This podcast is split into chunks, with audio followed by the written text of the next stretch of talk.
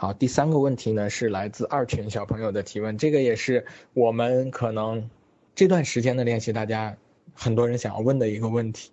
啊，就是呃，当我去写成就清单的时候，我可能一方面我能够回忆起来一个成就的体验啊，我觉得自己做的很棒，然后同时呢，脑海里又会浮现出另一个声音说这算什么，对吧？这算什么？这是你应该做的啊，然后你马上就是感觉自己被泼了一盆冷水一样，对吧？那种感受。就马上改变了啊！这种情况该怎么处理呢？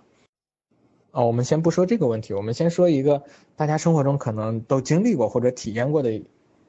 另外一种情况，就是我不知道你身边有没有这样一个人啊？因为我观察到很多时候我们身边会出现这样的一个人，就是他呃很喜欢给人泼冷水。啊，就是他任何事情他都喜欢说一些风凉话，对吧？就不管别人做的再好，哪怕你能飞到月球上，他也会跟你说这没什么大不了的，对吧？因为你不是第一个飞上月球的人了啊。就是就是有有人他就是喜欢这样子去去说话啊，这样的呃一些呃一些一些现象是存在的。当然这个例子可能有点夸张。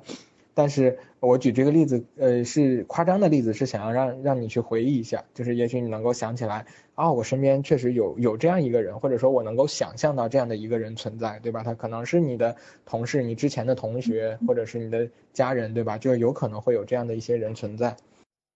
好，如果你能够想象到这样一个人的话，甚至你能够叫出他的名字的话，然后这个时候呢，我们再再来假设一下，就是你脑海里的这个声音。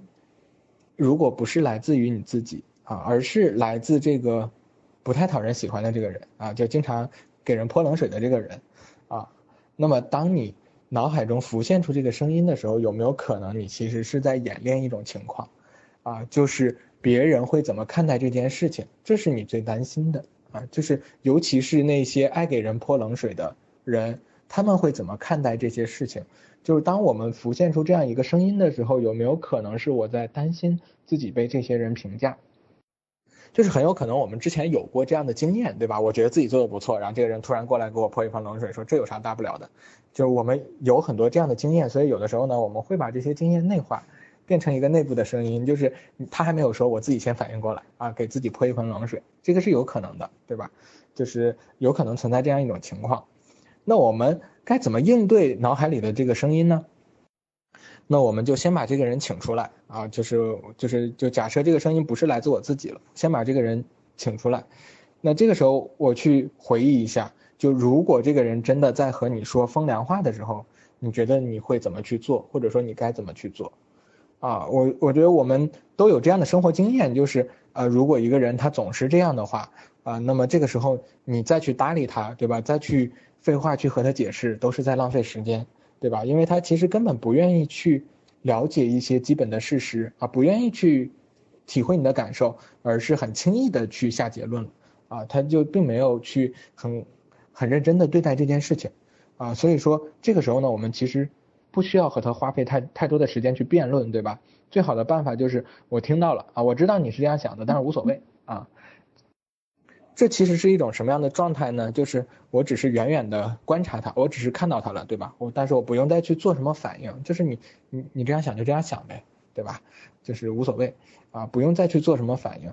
啊。为什么为什么为什么就是可以这样去做呢？就是就其实我们应该相信的，呃，东西就是可能有这种头脑里的声音，但是更重要的还是我们自己切身的感受和体验。啊，这个是我们更重要的可以去依赖的更真实的东西，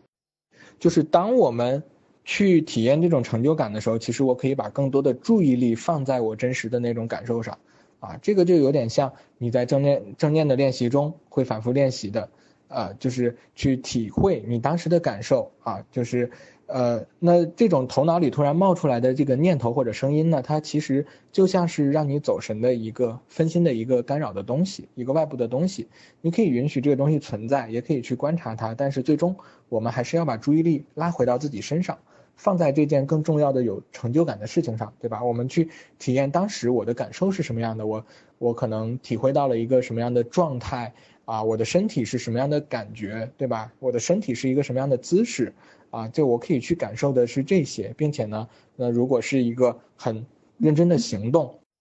如果是一个很认真的行动的话，我还可以去去回忆的就是我是如何做到它的，对吧？我是怎么一步一步的完成了这件事，它对我而言有哪些重要的意义，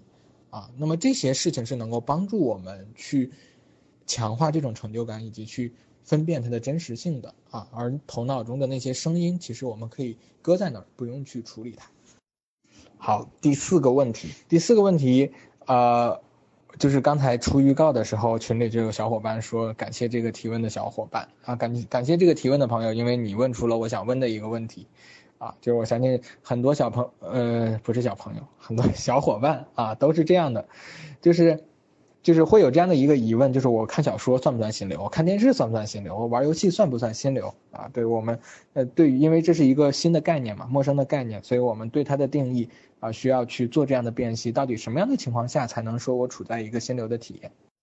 就是我们在分享的时候强调了很重要的一点是时间感啊，因为它比较容易感知到，就是我们，呃，通常都是最初从这个现象开始觉察到自己的感受的。啊，就是时间嗖的一下就过去了啊，这个现象我们很容易感知到。但是心流并不仅仅是这种时间感的变化，啊，它还包括很多因素啊，比如呃很多要素，比如说你在这个过程中其实是主动参与的。什么是主动参与的呢？就是你能够找到一些可以掌控的、可以去改变的那种掌控自己的或者说自由的感觉，啊，比如说你在做一些很精确的去控制自己的动作，像是攀岩呀。就是运动嘛，那种攀岩、极限运动，还有瑜伽，啊，就是很精确的去控制自己身体达到某一个姿势，啊，这种状态是很容易进入心流的。然后还有呢，就是有的时候你是能够去调动自己的情绪的，比如说你去做一些表演，啊，你去做一个脱口秀的表演，对吧？这个时候你对自己的行动是主动的，你能够体验到那种自由的感觉，啊，那么这种情况下它是很容易出现心流的。但是看小说或者看电视，它就很难出现心流的体验。为什么？因为你是在被动的输入信息，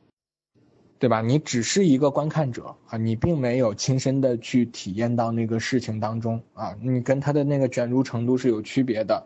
啊。这个时候呢，你可能很难啊做出一些选择和行动。所以说，看小说和看电视，它只是被动的接收信息。这个时候呢，它很难出现心流的体验。但是有一种例外的情况是什么呢？就是你可能并不是在看小说，而是在鉴赏。什么叫鉴赏呢？就是呃，嗯，就是你有很高的这种文学或者写作的水平，然后你从自己专业的角度去批判性的去思考，啊，去欣赏这样的一个作品。啊，有分辨的去去阅读，这种时候是有可能心流的啊。对，但是你如果只是解闷儿一样的去看一些，尤其是像网络小说那种，它也没有什么太多情节的这样的一一些小说的话，它可能是很难进入心流的状态的。然后啊，还有一个很重要的条件就是玩游戏算不算心流呢？啊，它有一个很重要的条件是它要跟我们内在的目标是一致的，就是呃我们在这个过程中是体验不到冲突。啊，或者说我们会觉得啊，在事情完成之后，我们也会觉得它跟我的目标是一致的，这样的一些体验。比如说，嗯，如果你是一个电竞选手，对吧？打游戏，然后在游戏中获胜，这本身就是你的一个目标，对吧？你职业的一个目标。那么在这个过程中，嗯，出现了比如说我们心流的一些现象，就我们前面说的这种时间感的这种这种现象的话呢，嗯，它是。我们可以把它理解为一种心流的体验啊，因为这个就是你目标的一部分，对吧？但是啊，还有一些情况，就比如说有的时候我会感觉到我是被迫的卷入这场活动的，